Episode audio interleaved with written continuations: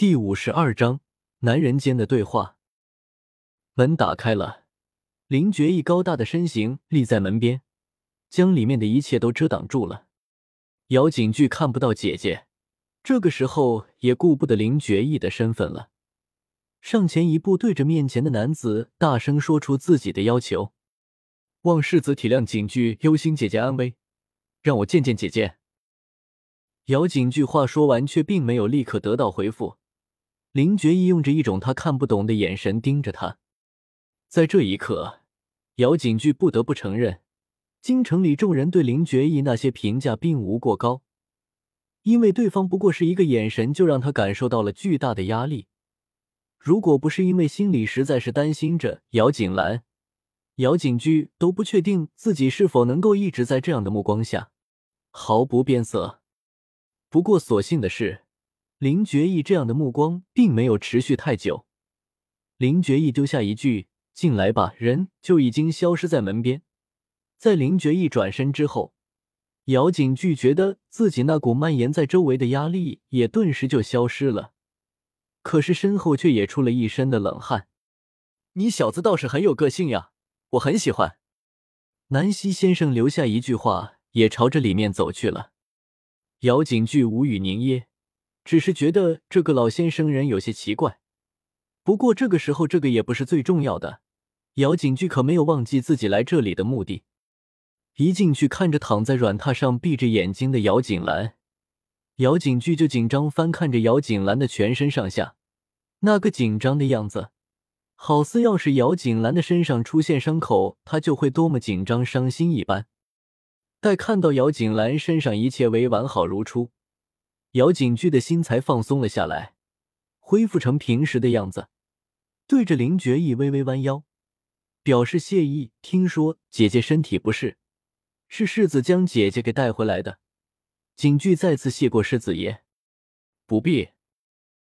姚景句弯下的腰都还没有伸直，听见林觉义的话，惊讶的下意识的就站直了身体，惊讶的看着林觉义，不明白他这句话什么意思。您的意思是说，姚景句的话语里有着迟疑，不知道自己是不是理解错了他的意思。我说不必了，你不需要因为这个向我道谢，现在不必，以后都不必。事关姚景兰，南希先生看到一个从来都不愿意对人解释的林觉义，居然对姚景句解释了，看来他猜的不错。姚景兰对于林觉义来说，的确是不一样的。为什么？姚景句很想要问，却不知道要怎么来开这个口。沉默了一下，姚景句决定暂时不要去深究这个问题，转移话题。哦，既然这样，那么在下就先将姐姐带回来了。下次有机会一定好好的给感谢世子爷。姚景句说完，想要弯腰将要姚景兰给摇醒之后带走的，可是伸手的动作停留在半空中。却没有了接下去的动作。看着面前挡在自己面前面无表情的林觉义，姚景句眉头一跳，还略显幼稚的一张脸上第一次出现从未出现过的严峻的表情。世子爷究竟是什么意思？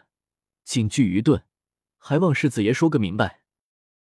男子风流，顶多很多人在谈论起这个人的时候带着一些别样的眼神，可是一个未嫁女子要是与男子有染。绝对会是致命的伤害。虽然面前这个男子是林觉义，是京城里无上的存在，可是为了自己的姐姐，姚景句毫不退缩。他今后的人生归我管。林觉义说话的时候，眼睛里闪烁着势在必得的光芒。这，姚景句没有想到林觉义会这么说，脸上出现一瞬间的惊讶。随后开口无比郑重：“你爱我姐姐。”哎，林觉意一怔，这个字对于他来说太过的陌生了。而那林觉意那恍神不语的样子，让姚景句的脸色一下子变得很难看。既然不爱，那么就不要轻易的说出那些容易让人误会的话。虽然你身份高贵，不过你要是真的敢做出伤害他的事情，我不会放过你的。我不是随便说说的。林觉义说话的时候，脑海里闪现过和姚锦兰相遇的一些情景，虽然时间不多，不过却每一幕都留在了心底，清清楚楚，好似就在昨天。不是随便说说，那么你是喜欢姐姐了，还是根本不过就是出于一时的兴起而已？每说一句话，姚景句的脸色就难看一分。如果你不爱他，那么请你不要去招惹他。姚景句脸色铁青的说完这句话，转到另一边，轻轻摇晃着姚景兰的手，身体轻微的晃动，将姚景兰从噩梦中给唤醒。睁开眼，对上姚景句担心的眼神，因为噩梦而冰冷疼痛的心，渐渐恢复柔软。这个世界上还是有在乎他的人。身体还有不舒服吗？姚景兰缓缓摇头。在姚景句的搀扶下，从软榻上站起来，对上那边林觉意那探究的眼神，下意识的别过头，对着一边的南希先生点点头，留下一句：“希望先生尽快兑现诺言。”之后，在姚景句的搀扶下，朝着外面走去。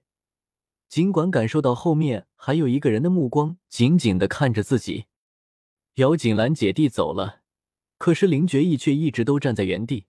看着他们离开的方向，人都已经走了。南希先生先生发现林觉意一遇到姚锦兰，这个从来都没有过的第一次就变得多了。你不是挺能耐的呀，却连一个姑娘都搞不定，我怎么会有你这样一个弟子呀？林一送客，南希先生感叹都还没有发个痛快，可是林觉意的命令就下来了。随即身影也消失在了南希先生的面前。南希先生有些不满，每次他在对着林觉意说话的时候，他要是不满意，都会让林一将自己给送走，没有一次是例外的。果然，林一的不表情的冰块脸出现在南希先生面前。先生，请吧。南希先生的脸一垮，看着林一，有些愤愤然说道：“每次你都是这个样子。”你知不知道这样很没有趣啊？属下只是在执行世子爷的命令，还望先生体谅。其实林一说话都是算客气了，要是南希先生不是主子的师傅的话，那么怎么还可能在主子面前絮絮叨叨、无边八卦呢？哼！南希先生鼻子里狠狠的一哼，不过墨的眼神里却闪过一抹窃喜，继而。抬头挺胸，神色愉悦的走了出去。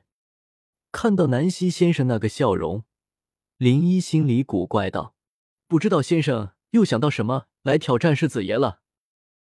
不知道什么时候起，先生最大的一个爱好就是看着世子爷的脸上出现各种表情，所以总是做很多离奇的事情来挑战世子爷，希望可以看见他不同的表情。不过可惜的是。先生从来都没有成功过。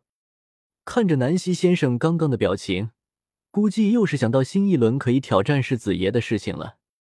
京城里没有什么秘密，外面发生的事情，半天不到，皇宫里对今天发生的轰动事情已经知晓的差不多了。